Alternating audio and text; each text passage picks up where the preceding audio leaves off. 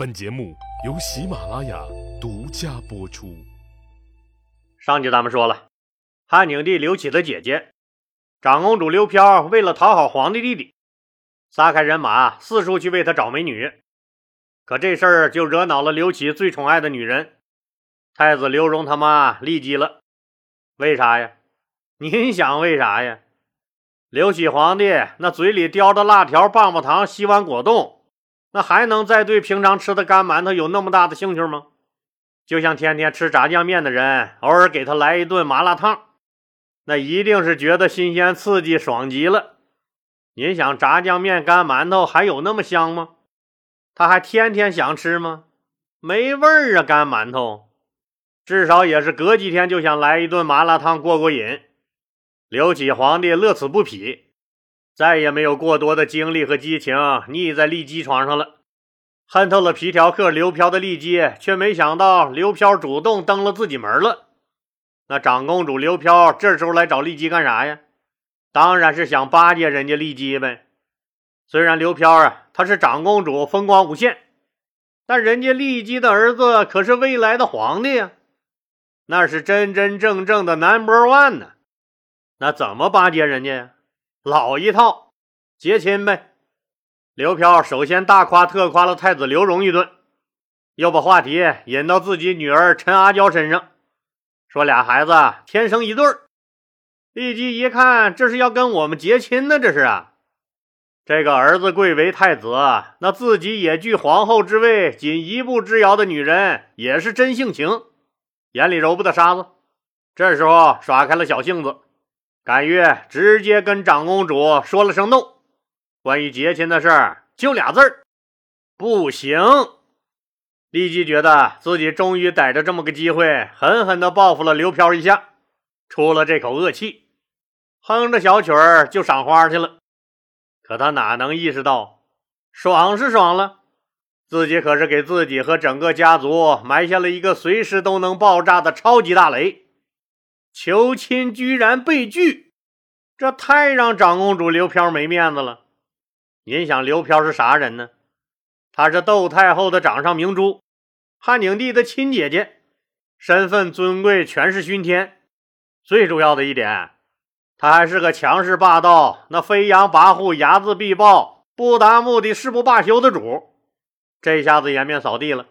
您想，刘飘能不能咽得下这口窝囊气？没想到自己拿出来作为政治筹码的女儿，直接被人鄙视，直接就给拒绝了。我刘飘家的闺女差啥呀？我这上杆子送闺女，你居然这么不给面儿，连个委婉都没有。我看你这个利姬呀，在宫廷剧里也是活不过三集的。你让我一时不爽。我让你一世都不爽！刘飘恨恨地骂着回家了。刘飘现在看啥啥不顺眼，踢了一脚门口趴着的那条老黄狗，又一脚踹翻了水桶，摔了一副碗碟，还把刚下班回家的老公那唐一侯陈武捎带着臭骂了一顿。丫鬟仆人老妈子一看长公主生气了，一个个乖巧的不得了，唯恐挨骂。自己只不过是想攀攀高枝儿，让女儿嫁给太子，以后顺理成章做皇后罢了。没想到居然让丽姬给气了个半死。生着气的刘飘突然又害怕了起来。这事儿可不是人家丽姬不和你结亲那么简单呢。未来丽姬的儿子是要当皇帝的，自己和丽姬这关系闹得这么僵，那丽姬肯定要往死了收拾自己。到时候老妈也不在了，弟弟也死了，谁还能给自己做主？甭说荣华富贵了，皇帝一句话，自己和自己的家族都会万劫不复。想到这儿，刘飘浑身的冷汗直冒，暗下了决心，必须想尽一切办法扳倒骊姬和他的儿子。正胡思乱想着呢，丫鬟进来通报，说宫里的王志王夫人来了。长公主当然和王志很熟悉了，因为这个王志特别懂事儿，所以俩人也算是无话不谈的闺蜜吧。赶紧让快请进来。这个王志是谁呀？咋听着像个男人的名字？王志的志可不是同志的志，志向的那个志啊，是一个女字旁加一个同志的志。他是刘飘的弟弟刘启皇帝众多的老婆之一，就是刘飘的弟媳妇之一呗。他给刘启生了三个闺女，一个儿子。三个闺女是皇长女平阳公主，后来嫁给了平阳侯曹寿；二闺女是南宫公主，后来嫁给了南宫侯张作。三闺女龙绿公主，后来嫁给了龙绿侯陈角。他还给刘启皇帝生下了他的第十个儿子，也就是被封为胶东王的皇十子刘彻。现在王志就是又带着他五岁的儿子小刘彻来长公主家串门了。这个小刘彻虽然只有五岁，但聪明伶俐、活泼可爱，很得汉景帝刘启的喜欢。可惜他是皇十子，这排位。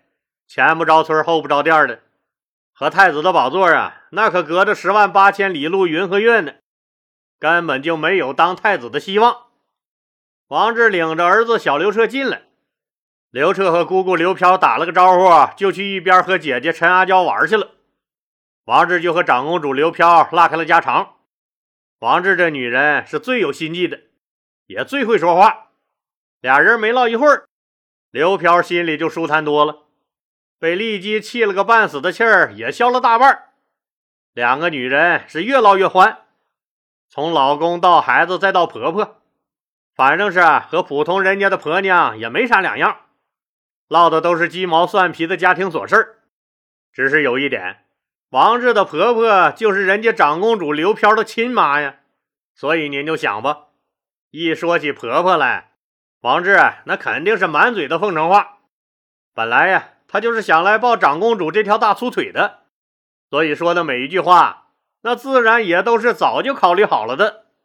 说着说着，王志有意无意就扯到了孩子身上，猛夸刘飘的女儿陈阿娇，说谁要是有福娶了阿娇，那可是积了八辈子德了。夸的刘飘那是真飘了，心里想：我的女儿，那谁谁都说好。就立即你个瞎眼货，白给你你还不要？哼，瞎眼货！正好这个时候，小刘彻和小阿娇在外面玩累了，一起回来了。刘飘招呼俩孩子过来，一把抱起了五岁的刘彻，放在自己膝盖上，就问他：“你长大了想不想娶媳妇呀？”“想，我想。”“那你想娶谁呀？”“他，他。”还是他，刘飘一边笑着，一边指着身边的那些个丫鬟问刘彻：“我谁也不要，我要阿娇姐姐做媳妇儿。要能娶到阿娇姐姐，我一定亲手造一座黄金屋子给他住。”长公主刘飘和王志都笑了。王志偷偷观察长公主的脸色，见她没有反感的意思，正要说话，没想到刘飘又说了一句。那姑姑就把阿娇姐姐嫁给你。王志接近刘飘的目的，就是要给自己和儿子找个靠山。小刘彻刚才说的那些话，那当然也是老妈王志事先教他的，自己还没敢提亲呢。长公主居然这么痛快，赶紧就坡下驴儿，拉过小刘彻就给未来的岳母磕头。王志兴奋坏了，虽然自己的儿子是皇子。但却是个老十，排位呀，那实在是太靠后了，只能是设法傍住一条大粗腿，看看还能不能往上走走。当然了，长公主刘飘也不是心血来潮，早就喜欢懂事的王志和他聪明乖巧的儿子小刘彻了，知道自己的皇帝弟弟也特别宠爱这个王志。现在骊姬这条路断了，他斟酌了一下利害得失，决定啊和王志联手。干掉骊姬，推王志的儿子刘彻上位，这也正是王志最希望的。后宫里的哪个母亲不希望自己的儿子有一天能荣登大位？这个王志王夫人是一个传奇的人，更是一个有故事的女人。她的理想可不是让自己的儿子做一个普通的王爷。看到她的履历，您可能都不敢相信。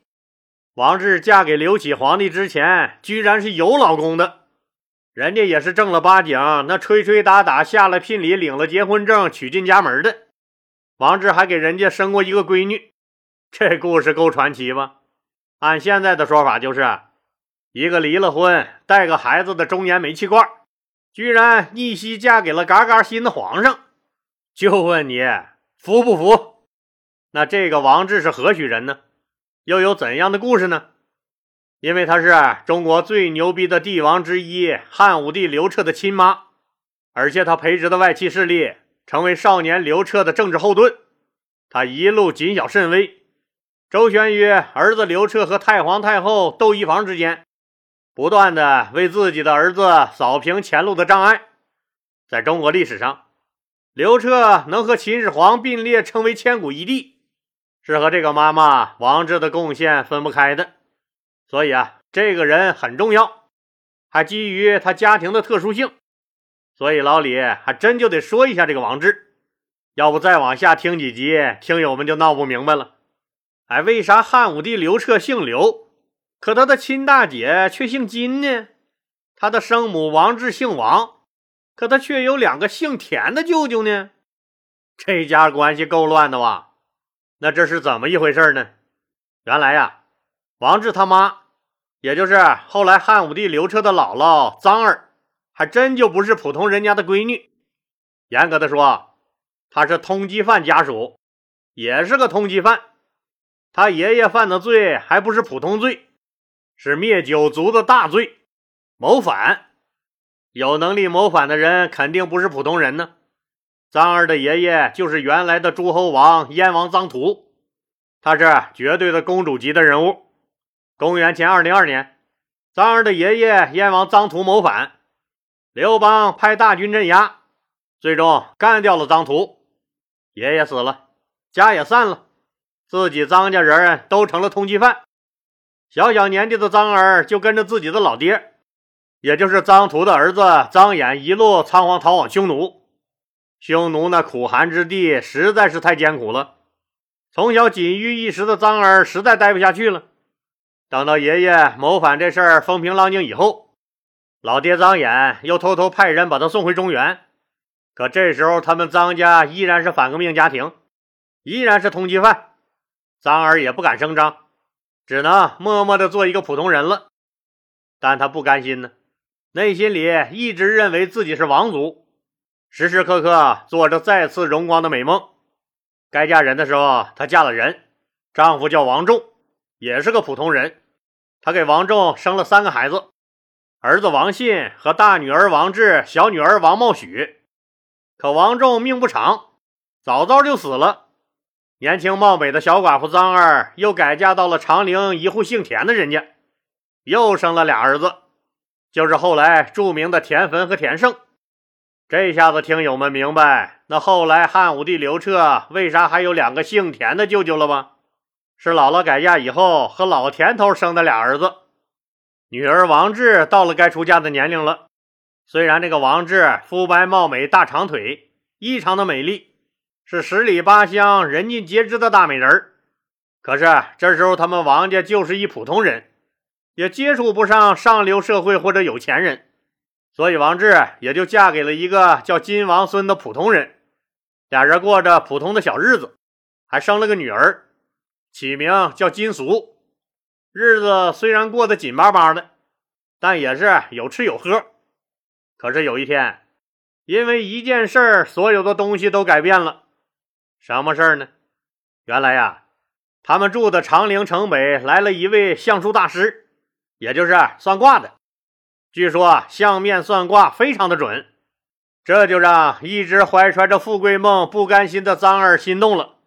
拉起两个女儿就去算命了，这一算不打紧，从此彻底改变了张儿和其家族的命运，甚至中国历史的走向也由此改写。当算命先生看到王志和王茂许姐俩的时候，大惊，愣了半天才回过神来。他真没想到这个小地方居然有人有这命相，就赶紧给张儿行了大礼，并告诉张儿。您这两个闺女都是极其富贵的命，特别是大女儿当母仪天下。啊！张儿一听这话，登时就激动了，藏在内心深处那重振家族之威的远大抱负瞬间涌上心头。张儿拽起两个女儿就走。小女儿王茂许好说，尚未出嫁，可是大女儿王志连孩子都有了，还怎么奔赴新生活？张儿可不管这些，直接去女婿家要求离婚。女婿金王孙哪肯放走漂亮老婆？那自然是坚决不同意呀。可是笨嘴笨舌、那老实巴交的他，哪是狠辣丈母娘的对手啊？最后也只能是抱着女儿金俗，默默在那流泪，眼睁睁看着自己的老婆收拾东西被领走了。也是该着王志命好啊！回家以后不久，就赶上了当时还是太子的刘启选妃子。也不知道在那个单纯看脸、看胸、看屁股不看内涵的年代，王志呀，那实在是太美，那还是嫁过人后有那么股子成熟的韵味儿。反正，在和那些个没经过风月的小姑娘比起来，身上流淌着贵族血液的二手女人王志，那是一路过关斩将，笑到了最后，顺利进了太子的东宫。而且，由于老妈张儿的一番运作，王志居然那神不知鬼不觉的把前尘往事都一笔勾销了。刘启只知道自己新选的这些个老婆们，那都是家世清白的黄花大闺女，打死都没想过。那有人婚还没离利索呢，就敢重新包装嫁给太子。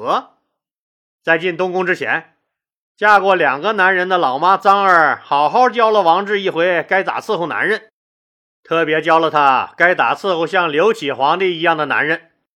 加上王志本来就结过婚，对男欢女爱是有经验的，和那些傻白甜黄花大闺女比起来。当然更懂得怎样和男人交欢，怎样取悦刘启了。凭着漂亮的脸蛋那成熟的独特韵味和扎实的床上基本功，不长时间就征服了太子刘启。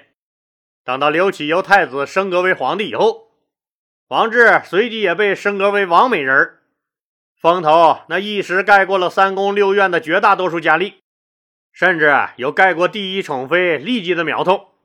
为了巩固自己的地位。也为了拉妹妹一把，王志得宠以后，天天在刘启面前那极力夸赞自己的妹妹王茂许是如何的漂亮温柔，暗示说可以让妹妹进宫，姐妹俩一起伺候皇帝。刘启那就满脑子都是和这对姐妹花双飞的快乐景象，自然是流出了快乐的哈喇子，要求有关部门马上办手续，招这个王茂许进宫。随着王茂许的入宫。特别是王茂许一口气儿给刘启生了四个大胖小子，这姐妹俩在宫里的地位更加稳固了。好了，今天就说到这儿吧，谢谢大家。